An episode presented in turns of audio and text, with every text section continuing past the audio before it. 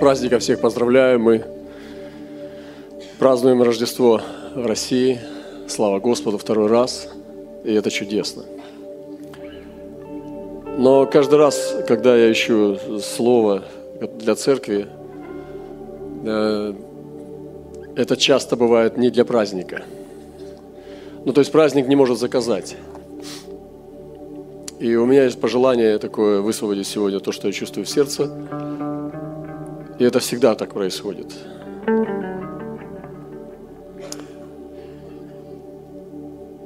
Вчера у нас было новолуние. Луна ушла и спряталась. Сегодня было затмение Солнца. И Солнце тоже спряталось за Луну, которая спряталась вчера. И это знамение, Луна дана для знамения ночью, это светило небесное – для управления ночью. А солнце дано, светило небесное, для управления днем. И сегодня в Владивостоке, в нашем городе, в 11, где-то 37, в 10.37 было затмение. Вернее, 50 с чем-то, да? В общем, там, да, 37% закрыло солнце. Очень интересно, потому что древние боялись этих вещей. Язычники трепещут, боятся. Но мы сегодня просто наблюдаем знамения. Я не думаю, что церковь – это то место, которое должна просто мимо пропускать эти вещи, потому что понимая, что Бог в церкви, но не среди космоса. Это такая глупая мысль, потому что Бог сотворил все для своей славы. И нету такого хаоса, такой дисгармонии, чтобы это не было взаимосвязано. Все соединено, все связано в этой вселенной. И что Бог послал ангела к нам в церковь, и этот ангел пришел, величественный ангел, который был облечен в серебряные латы, даже крылья его были облечены в серебряные латы. Это было после Нового года. Это знамение – и он молчал. И народ был под его крыльями. Он покрывал народ Божий. И голос говорил о том, что последнее время. Голос вещал о знамениях последнего времени. И потом на его груди проявилось слово Псалом 111. Вы знаете, для меня, я уже говорил, что это откровение является очень сильным, и направляющим, потому что мне даже не надо сейчас напрягаться искать чего-то большего и другого, потому что Бог сам суверенным образом пришел и дал нам это слово. Примите его. Провозглашайте этот псалом над своей жизнью, над своим служением, над тем, что вы, э, где вы ходите, что вы представляете из себя. Провозглашайте это покрытие. Это э, Божье благодать и благословение и задание для нас. И там говорится о праведниках, там говорится о Боге, и там говорится о нечестивых. И там говорится о многих вещах, о судах также. И говорится, что желание нечестивых истает, и желание нечестивых погибнет. Это значит, что в этом сезоне Бог будет возводить свой народ. Он будет его возносить. Он будет его поднимать а нечистая, нечестивых желание будет таять и исчезать.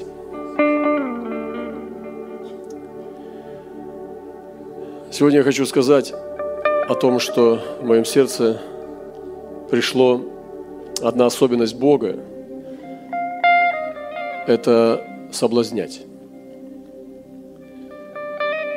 И Бог вообще не заботится очень сильно о своем авторитете. Он не рекламирует себя – среди людей. Он бы мог написать на всех языках звездами на небесах Библию. Без проблем. Чтобы мы уже точно поверили, что это Божье Слово. Если он так насадил галактики и созвездия, что они имеют закономерность, то он мог бы сделать это на иврите. Или как-нибудь еще. Ну, хотя бы для славян бы там кусочек неба отделил, чтобы мы все видели. Там, ибо так возлюбил Бог мир, что отдал Сына Своего Единородного, и все такое. Но он этого не делает. Это мы делаем. Мы заботимся о своем авторитете. Мы рекламируем свою продукцию. Но Бог это не делает. Потому что Он Бог. Вот, ну, вы знаете, что люди целостные, которые состоялись, они не так сильно обращают внимание, как они смотрятся или что о них думают люди. Потому что они самодостаточны. И Бог во славе. Но мы соблазняемся Бога. И когда мы живем преследуемые соблазнами, то мы движемся неправильным путем и принимаем неправильные решения. Я хочу зачитать место Писания э, об Иисусе Христе в Матфея с 11 главы, просто послушайте. Когда окончил Иисус наставление 12 ученикам своим, перешел оттуда учить и проповедовать в городах их. Иоанн же, услышав в темнице о делах Христовых, послал двоих учени... из учеников своих сказать ему, «Ты ли тот, который должен прийти или ожидать нам другого?» И сказал им Иисус в ответ, «Пойдите, скажите Иоанну, что слышите и видите. Слепые прозревают, хромые ходят, прокаженные очищаются, глухие слышат, и мертвые воскресают, и нищие благовествуют. И блажен, кто не соблазнится о мне». Эти слова были посланы Иоанну, пророку, величайшему из всех пророков, о которых было написано, и сам Христос сказал, что он величайший. Хотя мы не читаем, что Иоанн кого-то исцелял, творил чудеса, мы считаем, что он был проповедником. Он был голосом, вопиющим в пустыне. Мы не читаем, что Иоанн воскрешал мертвых, открывал очи слепым. Но Иисус говорит о нем, что он величайший пророк. Так в чем же его величие? Конечно, он был предтечей. И он вещал о самом Христе. Все его послание было о Мессии. Вся его жизнь была сконцентрирована приготовить путь Господу. И он был величайшим из всех пророков. Но он в темнице стал соблазняться. И с ним стала происходить эта трансформация. И он вызвал своих учеников однажды. Я представляю, как это было – и, может быть, не подавая виду, а может быть, дрожащим голосом, он сказал ученикам своим, идите к этому пророку из Назарета. Он не сказал Мессия или Христос, он сказал учителю. Идите, найди, это, найдите этого человека и скажите ему, что я передал ему вопрос – Ничего не перепутайте, ничего не испортите. И принесите мне точный ответ, который он даст для меня. И ученики побежали. Побежали в другой город найти Иисуса. И вопрос звучал так. Ты ли тот, который должен прийти? Или надлежит нам ждать другого? И я представляю, как он ждал этих учеников, когда они вернутся. Давайте вспомним, что Иоанн сказал несколько времени назад. Вот Агнец Божий, который возьмет на себя грех мира. Я недостоин развязать ноги у ног твоих ремень. Тебе ли креститься от меня? И он увидел духа, как голубя, сходящего на Иисуса. Я сказал, на ком увидишь духа, тот есть крестящий Духом Святым. Иоанн это все видел. Он был просто на высоте. А теперь он разломан, потому что он в темнице. И что произошло? Иисус сказал, блажен, кто не соблазнится мне. Он соблазнялся. Почему я здесь? Почему Христос уже крестит? Потом он передал ученикам, потому что он тоже крестил. Почему Христос собирает толпы людей? Почему он кормит? Почему хромые, слепые ходят, а я в темнице? Он что, не может прийти меня избавить? Почему там такое движение, что весь Израиль гудит, что этот пророк поднялся, Мессия двигается, что сам Бог посетил народ свой, а я в темнице? И угроза казни растет от дня на день. И он пророк. Не забывайте этого. Он чувствует. Он знает, что его ждет. Это не просто человек с интуицией. Это пророк. Он знает, что меч приближается к его шее. И я сегодня себе задаю вопрос, сколько соблазнов в нашей жизни, где мы соблазнились, где мы приткнулись и разочаровались. Я знаю, много людей покинуло церковь, покинуло путь Господень, потому что они соблазнились, они приткнулись не только от человека, они приткнулись от Бога. Они-то думали, как говорили ученики, а мы-то думали – вот это «а мы-то думали», вот это и есть «а мы-то думали». А оказалось не так. Бог не отвечал на ваши ожидания. И Он не собирается на них отвечать, потому что это есть соблазн. И ты приходишь с одними мыслями, с одними ожиданиями, но получаешь совершенно другое и соблазняешься, бедняжка. И потом уже думаешь, уйти или не уйти, пусть все знают. Я знаю некоторых людей, которые обратились против церкви – Потому что они соблазнились, приткнулись, потому что их ожидания не соответствовали действительности. И вы знаете, сам Бог ложит этот камень.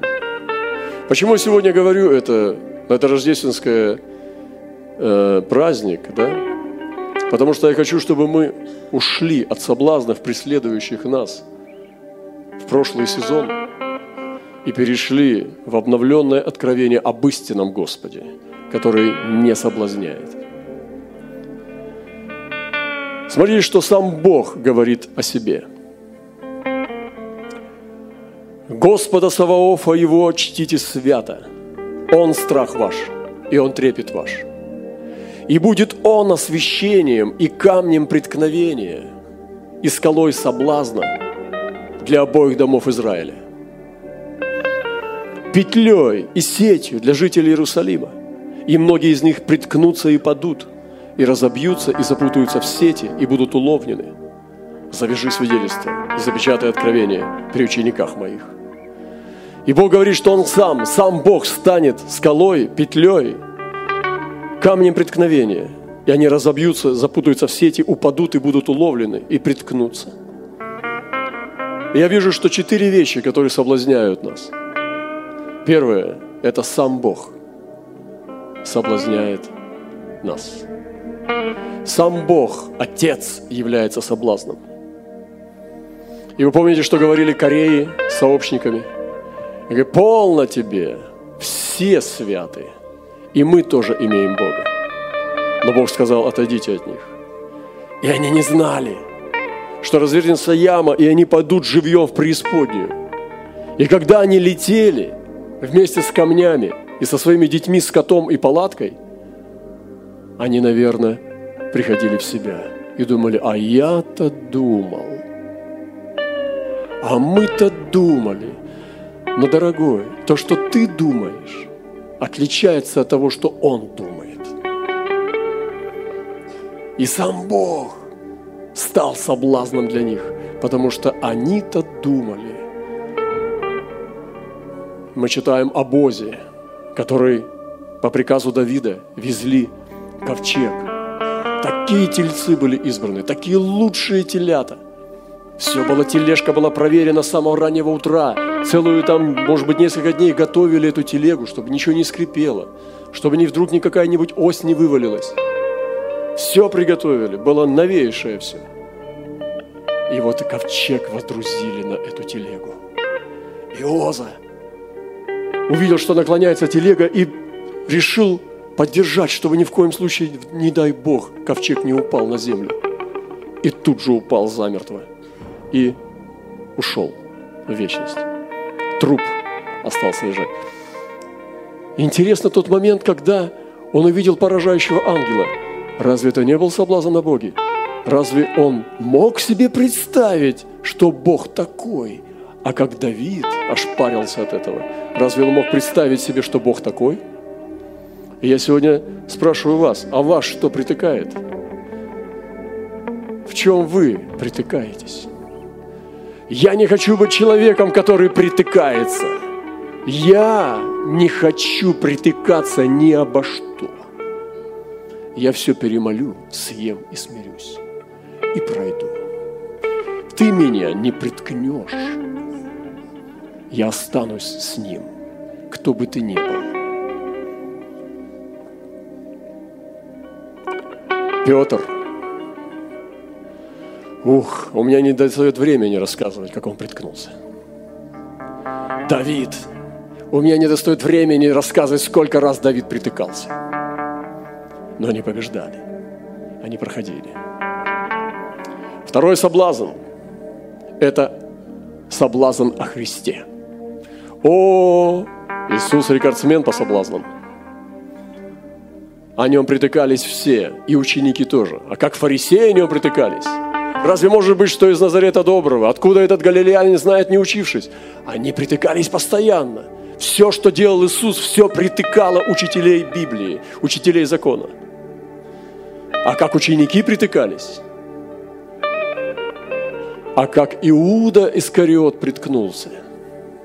У него так сработала какая-то идея – какая-то своя философия, какая-то религия, у него какое-то верование сформировалось. И выросло дерево его веры. И он соблазнился об Иисусе. Что, вы думаете, просто так он из каких-то побуждений там, он бы больше взял. Мог бы 50, 70, мог бы поторговаться. Он взял 30, потому что это не было так важно для него. Он не из-за денег его продал. Не только из-за денег. В нем сформировалась вера соблазна. И он что-то принял на Иисуса. И пошел и продал его за деньги. Потому что у него была вера соблазна. Его дерево веры имело свое основание в его сердце. И он повесился. Симон Петр, как он соблазнился – Третье. Соблазны о Духе Божьем. Дух Святой тоже рекордсмен по соблазнам. Пример Пятидесятницы. Не напились ли они сладкого вина? Не безумствуют ли они? Как так Дух Святой может проявляться? Как они могут говорить, как безумные, как пьяные, вещать на разных языках о чудных делах Божьих? И все соблазнялись и не принимали вид. Они напились сладкого вина, потому что безумствуют. А посмотрите на дары Духа Святого. Как Дух Святой двигается. Я помню, однажды молился и не мог остановиться, потому что радость обуяла. Я просто хохотал и смеялся, и ликовал, как ребенок на коленях. И подумал, о, если бы кто-нибудь видел меня, наверное, вы соблазнились. Как Дух Святой сходит, и человек может переживать невероятное посещение и потрясение, что другой соблазняется, он не может видеть, как писали об Эване Робертсе, один его друг, что он так молился, что, говорит, если бы я не уважал этого человека и не знал, кто он, я бы не мог выдержать этого, я бы выбежал из этой комнаты, потому что это невозможно было терпеть, это сплошной соблазн. Так вопиял Эван Робертс о пробуждении. И мы сегодня можем соблазняться о духе. Нам кажется, что все должно быть тихо, чинно и красиво. Но мы не знаем Духа Божия, как Он может проявиться, если захочет. И когда Саул однажды шел, он показал, как он может делать. Взял его волю в кулак, свернул и бросил его на землю и заставил раздеться до нога. И тот лежал ногой, катался по земле и пророчествовал – и что пошла пословица по Израилю. И Саул во пророках. А сегодня я хочу спросить, что тебя соблазняет о духе сегодня? Вы слышите? Вы здесь? Послушайте, ребят, вы в церкви. Вы не на работе, вы в церкви. Здесь говорят о Боге. Дары Духа, которые мы еще должны постичь с вами, требуют свободы Духа. Потому что Писание говорит, там, где Дух Господень, там свобода. И не та плотская свобода, а духовная свобода. И четвертый соблазн, который я хочу сказать вам, это соблазн о слугах Бога. Это тоже рекордсмены по соблазнам людей. И, как правило, все сваливают на четвертую степень. Они говорят, Бога мы-то любим, Бог нас не соблазнил, нас слуги Бога соблазнили. Но я хочу вам сказать, что многие слуги Бога и Бог одно. Они просто послушны Богу, а вы думаете, что они плохие люди и соблазняетесь о них. А Бог им сказал это сделать. Что вы скажете на это? Вы скажете, нет, нет, нет, мой Бог не такой. Кто тебе сказал? Посмотрите, например, Павла. Вы знаете, сегодня до сих пор евреи в Израиле, они ненавидят двух людей. Это Иисуса и Павла. Особенно Павел их раздражает. Они знают хорошо Евангелие, ну, умом своим. Они могут даже соглашаться с Мессией, но они не могут принять Павла. Они говорят, почему так надо служить Богу? Почему такая ревность? Почему все отдать? Почему полностью сораспяться? И Павел их бесит. Я сам помню свидетельство этого еврея в России, когда мы в школе библейской учились в Москве, и он занимал высокий чин в правительстве, был чиновником при коммунистической партии, коммунистической России. Он рассказывал нам, он нам рассказывал тему об Израиле. Потом я слышал, что в Израиле его побили камнями два раза. И он воскресал. И он сказал, что я, меня настал сезон, когда меня влекла к Библии. Я стал читать Библию с очень большой жаждой. Но, говорит, я одно не мог понять. Почему Павел такой? Он бесил его, он раздражал его, он гневил его, он не мог принять Павла, он не мог принять его послание. Павел – это был тот, кто, кого он ненавидел. Он Библию принимал, но Павла ненавидел. Пока однажды, не склонившись на колени, в какой-то момент он не увидел Голгофу, висящего Христа распятого, и народы стекались к нему. Он получил крещение Духом Святым и стал как Павел – и потом поехал в Израиль. Я слышал, что он так проповедовал рьяно. Мне потом рассказали про него, что его два раза побивали камнями там. Поэтому есть соблазн на слугах Бога. Посмотрите на Петра. Разве вас не соблазняет то, что он остался апостолом после падения?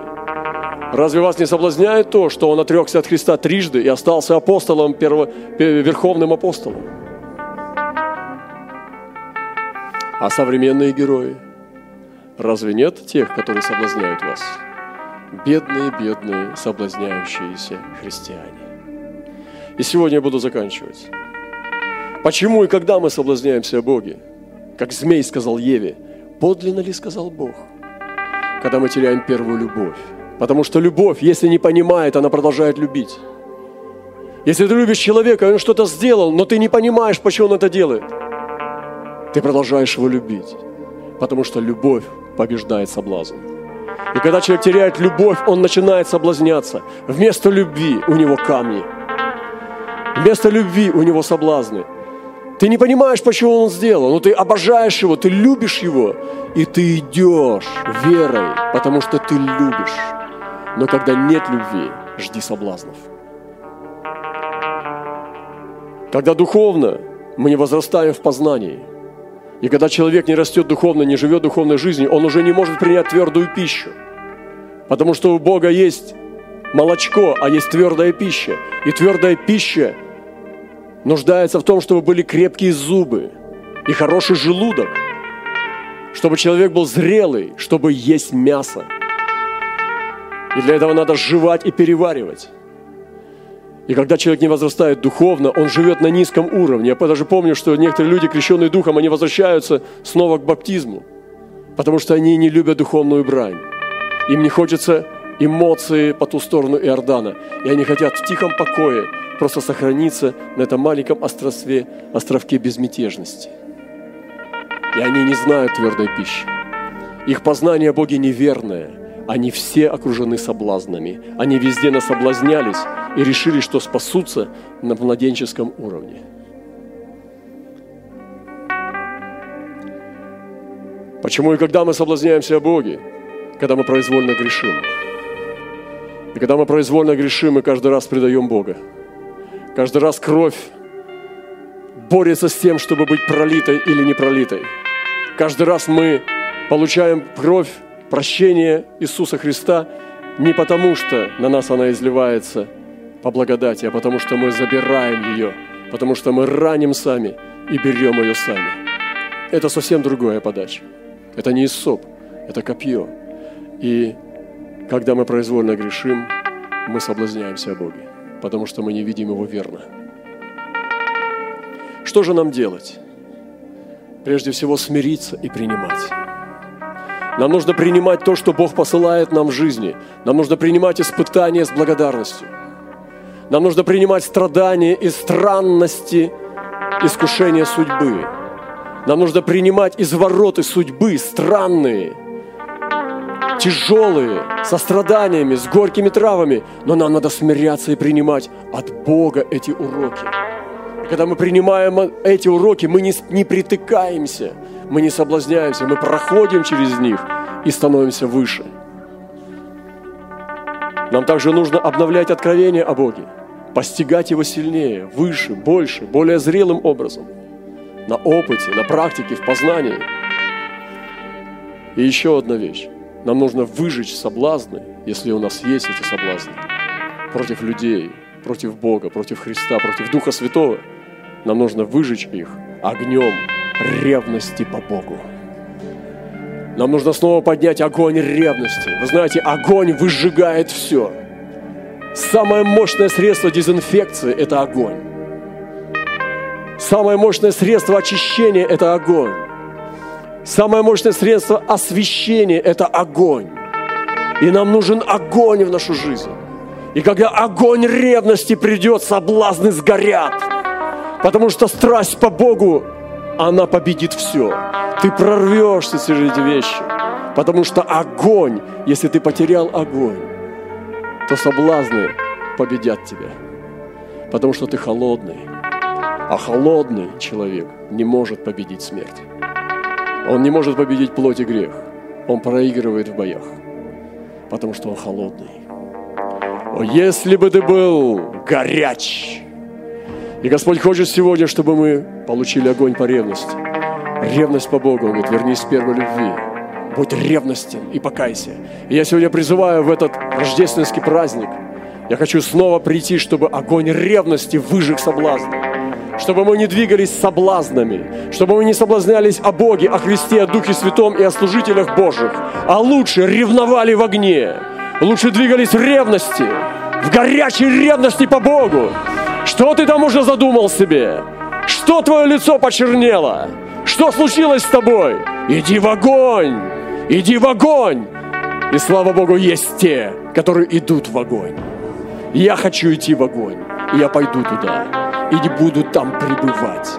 И сегодня всех нас призываю снова молиться, чтобы Господь зажег огонь.